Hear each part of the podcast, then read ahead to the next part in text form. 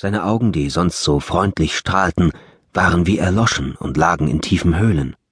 Sein bei der Abreise noch fast schwarzes Haar war nun von vielen weißen Strähnen durchzogen.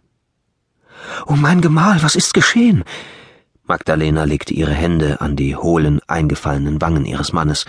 Was ist mit dir? Du siehst aus, als hättest du einen Geist gesehen. Wolfram lehnte seine Stirn gegen die ihre, legte seine Arme um sie und schloss für einen Moment die Augen. Ach, meine Liebste, so könnte man fast sagen, antwortete er und führte sie zu einer hölzernen Bank.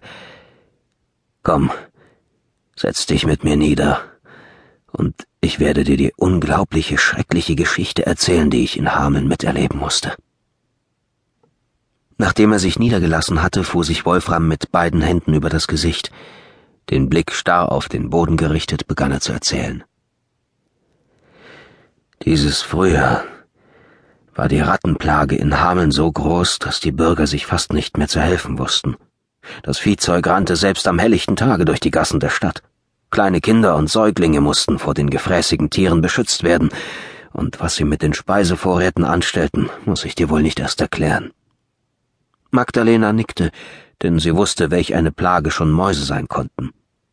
Wolfram fuhr fort.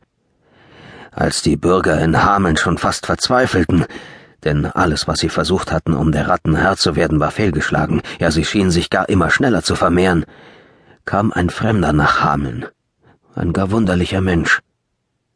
Hier hielt Wolfram einen Moment inne und schüttelte, als er an den Fremden dachte, den Kopf. Ja, er war ein seltsamer Mann. Sein bunter Rock schien in allen Farben des Regenbogens zu leuchten, weshalb ihn die Leute Bunting nannten, und seinen eigentümlichen Hut zierte eine lange Feder.